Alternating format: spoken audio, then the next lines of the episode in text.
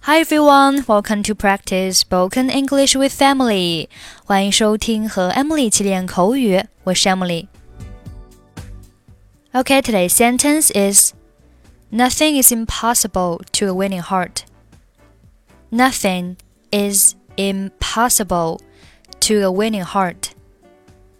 Nothing is impossible to a winning heart.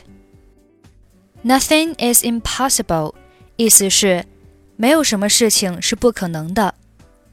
A winning heart，字面上理解是一个有意愿的心。对于一个有意愿的心，没有什么事情是不可能的，可以把它翻译成有志者事竟成。Lisa 在她的大学英语演讲竞赛中得了第一名。Lisa wins the first prize in the English speech contest of her college. 是吗？那真是太棒了！我真为她感到高兴。Really? That's really wonderful. I'm so happy for her. 可是我总是感觉很失落。我学英语遇到了很多问题。But I always feel disappointed. I have many problems with English learning. 亲爱的，振作一点。Honey, cheer up. 很多语法我都搞不清楚。I feel confused about the grammars. 我确定，只要你努力，一定会做好。I'm sure you will do fine if you try your best.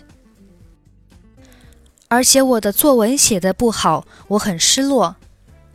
And my writing is not good. I feel so frustrated.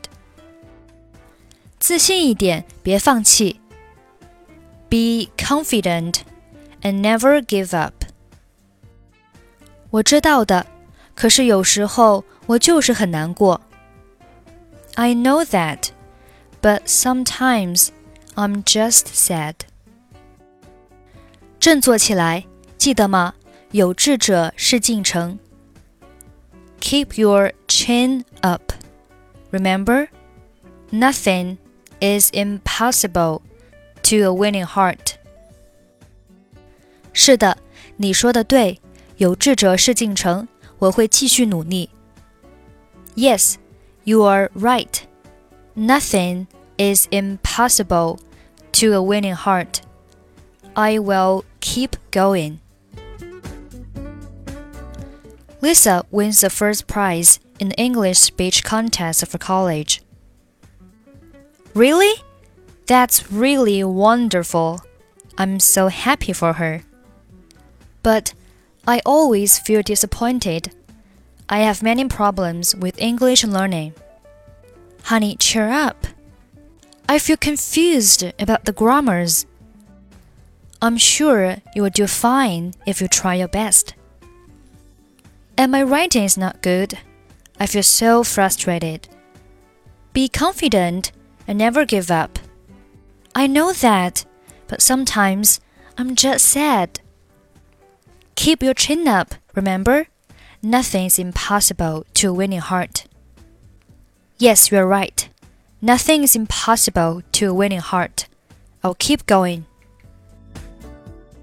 Okay, that's it for today. 想要参与每日打卡、语音测评以及获取节目完整文本，欢迎关注微信公众号“英语主播 Emily”，回复“打卡”即可加入我们。